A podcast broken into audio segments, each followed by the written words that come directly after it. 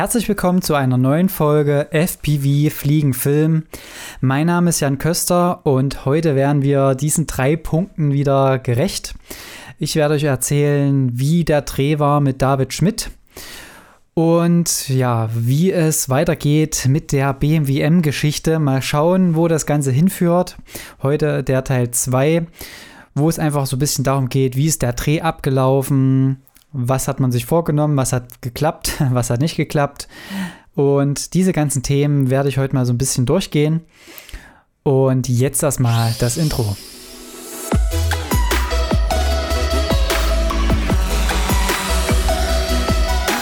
Alles klar, also herzlich willkommen nochmal an der Stelle.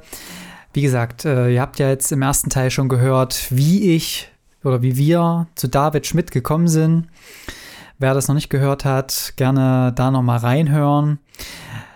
Da geht es auch so ein bisschen darum, wie der erste Dreh lief und ja, wie man so ein bisschen dahin gekommen ist, was man so machen kann. Und heute geht es darum, äh, jetzt den Dreh, den BMW M-Dreh, also den Dreh mit David Schmidt, der für BMW M-Influencer ist, da, wie, wie ist das abgelaufen? Also, was haben wir gemacht? Was haben wir vorbereitet? Was hat vielleicht nicht so geklappt? Äh, was waren so ein bisschen die Learnings aus dem Tag? Ich werde das heute noch mal so ein bisschen Revue passieren lassen und mal schauen, ja, was das Ganze dann, ja, vielleicht einen Mehrwert bringt auch. Aber vorab würde ich noch mal ganz kurz auf was eingehen. Und zwar habe ich jetzt die Tage immer mal wieder auch bei Twitch gestreamt. Wer da gerne mir mal über die Schulter schauen will bei Video-Edits oder auch wie gestern beim Simulator üben, der kann da gerne mal reinschauen. twitch.tv slash janxfpv. Und da ist gestern so ein kleiner Punkt gekommen, den ich jetzt ganz kurz nochmal aufgreifen will. Und zwar kam da der Kommentar, äh, dass derjenige dachte, dass ich gar nicht mehr übe im Simulator äh, weil man natürlich schnell annehmen kann, ja, ich mache das jetzt schon zwei Jahre, ich habe Aufträge, äh, mache es zum Teil sogar, also ich mache es sogar nebenberuflich. Äh, da muss man ja sowas gar nicht mehr machen, Simulator. Aber ich sehe es immer ein bisschen anders. Ähm, Sticktime ist Sticktime, egal wo. Und es ist nun mal auch so, dass ich nicht jeden Tag zum Fliegen komme im Reellen. Und deswegen ist auch so eine Simulatorübung auch immer wieder gut. Gerade auch dahingehend, was das ganze Thema Rennstrecke fliegen angeht, weil du dadurch eben auch bestimmte Flugmanöver erst überhaupt mal übst. Also das äh, im Normalfall muss man nicht solche speziellen Flugdrehungen und, und, so machen, um dann so Bestzeiten zu fliegen. Und dadurch, dass du da dort auch äh, eine gewisse Anleitung bekommst, wo die beste Flugstrecke ist, siehst du dann halt auch, wie man fliegen kann. Ne? Und das übt natürlich auch gleichzeitig nochmal den Blick auf das Ganze. Sowieso Sticktime, Muscle Memory ist auch immer so ein Thema. Gerade wenn man etwas längere Pausen hat zwischen bestimmten Drehs, ist es immer wieder gut, auch äh, seine Finger immer wieder darauf zu schulen. Und ja, ich nutze dann dafür den Simulator. Und wenn ich das mache, streame ich das auch in der Regel weil da gibt es nichts zu verheimlichen. Und da können wir gerne in Kontakt treten. Also wenn du da, wie gesagt, Twitch auch immer mal wieder schaust, gerne folgen und dann können wir gerne auch dort weiter quatschen. Genau, und jetzt würde ich zu dem Teil kommen, wo wir nochmal den Dreh-Revue passieren lassen. Ich komme jetzt mal so langsam in den Mut wieder rein, was alles an dem Tag passiert ist. Denn es ist natürlich so, dass der Tag äh, sehr schnell rumgeht, äh, immer. Und wir hatten davor eine Anfahrt. Also wir sind einen Tag vorher angereist, um äh, ausgeschlafen zu sein. Ja, das hat jetzt nicht ganz geklappt. Äh, der Wecker hat um vier geklingelt. Wir waren auf so einer Zwischen, äh, auf so einer Zwischenstep quasi. Also wir haben in Potsdam, Potsdam übernachtet, weil alles andere dort in der Nähe alles nur sehr touristisch ist und dadurch eben auch jetzt aktuell die Übernachtungsmöglichkeiten schwierig sind. Äh, in Potsdam gibt es natürlich Hotels für gewerbliche Übernachtungen und das war ja in dem Fall der Punkt. Und deswegen haben wir da in Potsdam diesen Zwischenstopp gemacht und mussten dann aber halt trotzdem relativ früh raus, weil anderthalb Stunden nochmal Fahrzeit war bis zu dem ersten Spot. Ja, und da geht es um vier, äh, klingelt der Wecker und halb fünf ging es dann quasi Richtung Sonnenaufgang äh, ins Brandenburger Ödland. Aber schöne Straßen und schöne Seen. Also man kann dort auch schöne Ecken finden auf jeden Fall. Und gerade für so unsere Drehs brauchten wir ja auch wirklich die leeren Straßen. Es waren alles Landstraßen, keine Bundesstraßen oder irgendwas, was natürlich auch die ganze Genehmigungsgeschichte etwas erleichtert hat. Und es waren auch wirklich Straßen, die nicht befahren waren äh, oder nur ganz, ganz, ganz wenig. Also das war, und wir hatten ja auch genug Spotter noch mit dabei. Wir hatten noch einen zweiten BMW-Fahrer mit einem M140. Viele Grüße hier an Sebastian, falls du das hörst. Genau, und ähm, den haben wir auch noch mitgefilmt. Das ist auch so ein kleiner Punkt, da würde ich jetzt vielleicht auch schon mal, äh, oder gehe ich da, gehe ich nachher kurz drauf ein, äh, was jetzt, sage ich mal, mit zwei Videos parallel, ob das so passt, ne? Genau, und was wir an dem Abend davor schon gemacht haben, sind, ist das, sind die Akkus zu laden, weil natürlich an so einem langen Drehtag erst einmal, ja, du brauchst viele Akkus. Wie gesagt, wir hatten zwei Videos, die wir eigentlich produziert haben in dem, in dem Moment. Also wir haben eine maximale Zeit ausgenutzt.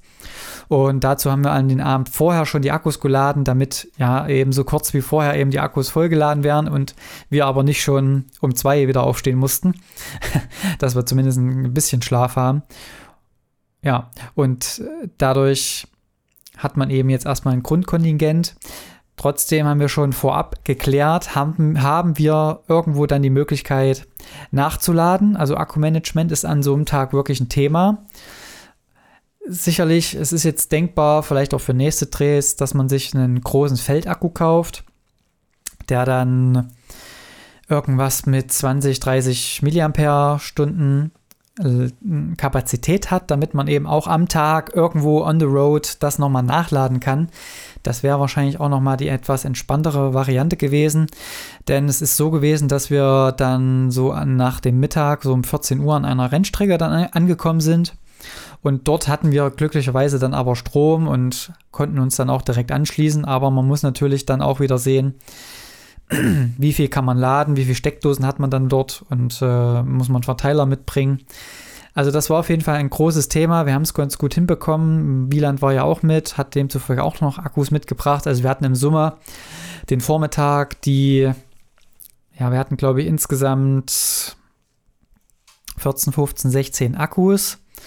Und die waren auch wirklich bis zu dem Zeitpunkt an der Rennstrecke dann auch durch. Also die haben wir wirklich dann auch gebraucht, weil es ist halt immer wieder der limitierende Faktor. Die Akkus halten halt nur drei, vier, fünf Minuten. Wir sind die teilweise wirklich bis auf Anschlag dann auch geflogen. Ist sicherlich nicht gut für die Akkus. Und ich habe auch gemerkt, Akkus können altern. Also wirklich hatte ein paar Akkus mit, die waren dann schon etwas älter, also über ein Jahr. Und da muss man schon sagen, dass da der Unterschied schon deutlich war. Es war auch noch ein bisschen kälter wieder an dem Tag, also einstellige Temperaturen um die 5 Grad. Und da merkt man natürlich auch sofort, wenn ein Akku äh, schon ein bisschen was weg hat. Ja, also da wirklich auch dran denken, hat man genug Akkus und kann ich irgendwo nachladen, wenn nicht, gegebenenfalls wirklich ein Ladegerät holen, wo man auch äh, einen XD60-Stecker anschließen kann für einen Feldakku beispielsweise. Die gibt es teilweise auch fertig, kosten dann natürlich auch nochmal 100, 200 Euro je nachdem, wo man die sich holt und wie groß die sind. Aber du hast dann eben, ja, diese Ruhe, dass du eben nachladen kannst, ne? Genau. Dann war noch ein ganz großes Thema an dem Tag Drehbuch. Äh, es ist natürlich so, dass wir, und das ist auch so ein kleines Learning, dass bei solchen Produktionen, wo wirklich viel abgefilmt werden muss an einem Tag, dass da ein Location Scouting auf einmal Sinn macht. Also ich hatte es oftmals jetzt im Kopf, wo ich gedacht habe, ey, Location Scouting, dann kommen die da, da kommen Leute woanders her, die sowieso nicht um die Ecke wohnen, fahren an eine Stelle und gucken sich erstmal alles an. Und ich habe das so ein bisschen für Quatsch empfunden. Aber wenn man natürlich wirklich einen vollgespickten Tag hat und dann noch, also wir haben ja Locations bekommen von David, der war ja schon mal dort in der Ecke, hat uns auch Videos zugeschickt, wie es dort aussieht. Aber trotzdem ist es natürlich immer wieder was anderes, wenn man selbst vor Ort ist. Man hat ja selber so ein paar Blickwinkel, die man erst sieht, die der Kunde vielleicht dann gar nicht so vor Augen hat. Und da muss man natürlich schauen, wie kann ich das umsetzen und die Zeit, die man eben dafür braucht, die könnte man mit so einem Location Scouting Tag schon wieder komplett wegmachen, weil du guckst ja dann an dem Tag, welche Perspektiven passen, machst schon Testflüge, schnippelst gegebenenfalls schon erste Szenen zusammen, halt ohne Auto oder mit einem äh, Dummy-Auto, äh, Dummy-Auto, was halt eben irgendwie gerade da ist. Und das fand ich schon dann an dem Tag etwas schwieriger, was dann das Zeitmanagement angeht, weil natürlich die Zeit wegrennt und wir wollten 14 Uhr an der Rennstrecke sein, hatten davor drei Spots äh, eben in diesen Waldregionen dort. Und naja, man muss dann schon immer schauen. Plus dann ist der Verkehr dann doch etwas, hat äh, doch etwas zugenommen, wo wir dann auch gesagt haben, Leute, hier ist Schluss, das ist zu viel, wir haben es nicht unter Kontrolle, das Risiko ist zu groß. Äh, mit ein, zwei Autos äh, ist, ist alles okay, aber wenn es dann mehr wird, dann sagen wir dann auch nein, wenn wir eben die kompletten Straßen nicht haben, sondern eben nur zum Teil. Und das ist eben so ein Punkt, da muss man dann eben schauen. Ver, also verplempert, also ist ja kein Verplempern, aber äh, nutzt man die Zeit immer oder, oder versucht man den Shot nochmal zu machen an dem Ort, wo man vielleicht weiß, ah, es ist vielleicht doch nicht so der richtige Shot oder passt er überhaupt dann wirklich so rein? Und das kann man alles zum Beispiel vorher schon alles abklären, wenn man schon einmal dort war, weil dann weiß man schon, ah, hier kann ich durch die Bäume fliegen, gerade mit Bäumen und, und Gebüschen. Das ist natürlich auch so eine Sache, wo man erstmal checken muss, wo komme ich hier durch, wo macht ein Drop Sinn, wo macht es hinterherfliegen Sinn, wo habe ich Platz vielleicht, wenn ich hinterherfliege, auch ein paar Drehungen nochmal zu machen und solche, solche Geschichten und so weiter und so weiter. Also da macht es durchaus Sinn, wirklich die Locations vorher richtig zu kennen. Wenn man natürlich, wie jetzt bei uns, wirklich zwei Videos parallel machen will äh, und soll oder kann, dann, dann muss man da wirklich auf den Punkt dann auch die Zeit nutzen. Und wenn man dann natürlich immer noch mal suchen muss, welche Ecke passt jetzt am besten, das ist natürlich immer wieder Minuten, Minuten, Minuten. Und das summiert sich dann natürlich ja schnell auf und dann hat man hinten raus eben ein Zeitproblem, ne? Genau, und das ist halt das, das, das Ding gewesen mit diesen zwei Videos parallel, ähm, dass man da wirklich schauen muss, macht es nicht Sinn, dass man vorher vielleicht hinfährt. Natürlich muss es dann auch das Budget hergeben und dann muss natürlich auch der Kunde davon überzeugt werden, dass das wirklich Sinn macht, dass man da hinfährt. Äh, andere Lösung wäre natürlich, wenn man sich wirklich nur auf ein Video fokussiert, was ja, wenn es wirklich um Story oder es war eine kleine Story in beiden Videos angedacht. Und wenn es da darum geht, muss man halt wirklich schauen, dass alles durchgeskriptet ist. Und das muss ich sagen, war an der Stelle von meiner Seite her nicht bis ins letzte Detail. Und dann kommt man natürlich langsam in so einen Struggle rein, wo man, ja, da muss man dann schon immer wieder durchatmen. Plus Schlafmangel war wirklich ein Thema, so ein bisschen, habe ich gemerkt. Ähm, ja, Schlafmangel ist nicht so meins. Macht, glaube ich, keiner gerne. Aber da muss man dann auch irgendwie einen Weg finden. Und ja, dann muss man halt wirklich schauen, dass das irgendwie geht. Ja, und dann war halt noch das nächste Thema, wenn man dann noch so einen Dreh hat. Wir hatten dann noch einen Filmer mit. Äh, alle vorher auch getestet mit Schnelltest, um das nochmal an der Stelle erwähnt zu haben. Und das ganze Thema war dann halt wirklich, dass man diesen dann auch noch mal so abholt, dass dann eben auch das Footage von dem anderen Filmer, also ich habe auch aus der Hand gefilmt und er eben auch, damit das eben dann auch so wird, wie man sich das vorstellt. Und da habe ich auch gemerkt, muss man, glaube ich, vorher noch mehr Details absprechen, noch mehr auf ein Level kommen, um dann wirklich auch am Set dieselbe Sprache zu sprechen, was man dann will und dann auch demjenigen oder auch einem selber noch mehr diese Shotlist und auch diese Abarbeitungsliste noch immer wieder vor Augen zu führen und wirklich da fokussiert das abzuarbeiten. Und die kann man ja auch wirklich nur erstellen, wenn man wirklich auch das Drehbuch und auch das, den Film im Endeffekt schon so gut wie es geht vor Augen hatte. Ne? Also es sind wirklich viele Punkte, wo man das beachten muss.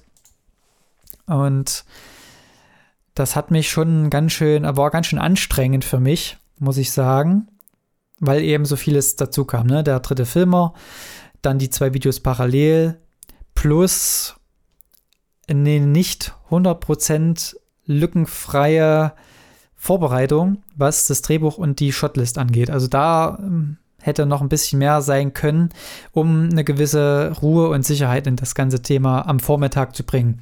Ich sag mal ab Mittag rum, wo man dann schon die Shots dann im Kasten hatte und dann so langsam wusste, ah, jetzt geht's Richtung Ende und äh, wir haben dann doch schon die richtigen Shots drinne und man weiß schon, ah, damit kann man schon was anfangen. Dann wurde es etwas entspannter und an der Rennstrecke dann äh, ist es dann ja, nochmal ein bisschen heiß hergegangen, weil natürlich auch auf der Rennstrecke da ein Trifttraining war.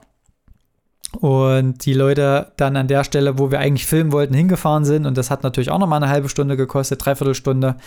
Ja, dann musste man dann schnell hin und her hm, noch die Anfahrt filmen, da nochmal schnell das Umziehen filmen. Und das war alles dann relativ zackig und, und schnell.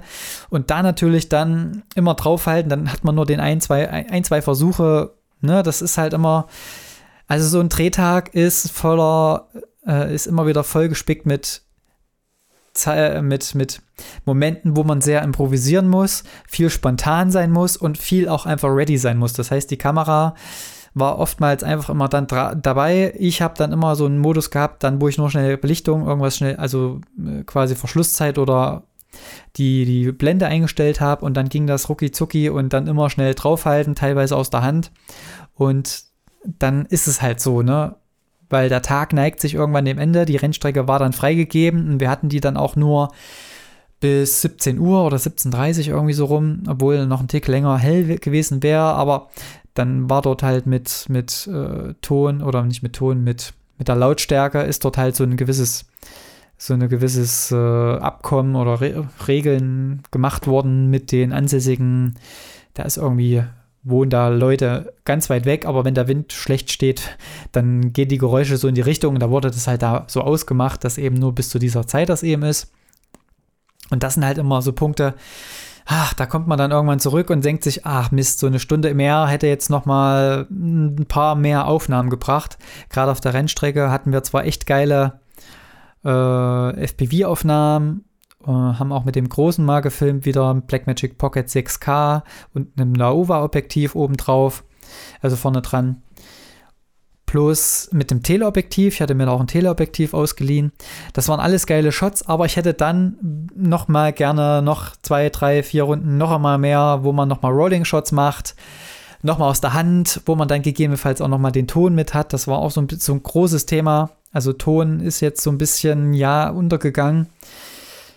Äh, man kann da zwar immer, also mit dem Ton obendrauf filmen, aber wenn dann natürlich immer noch mal Geräusche drumherum sind, dann wird noch mal gesprochen, dann ist nicht alles ruhig, dann sind die nur Aufnahmen nur von drinnen, man will, braucht aber die Aufnahmen von außen.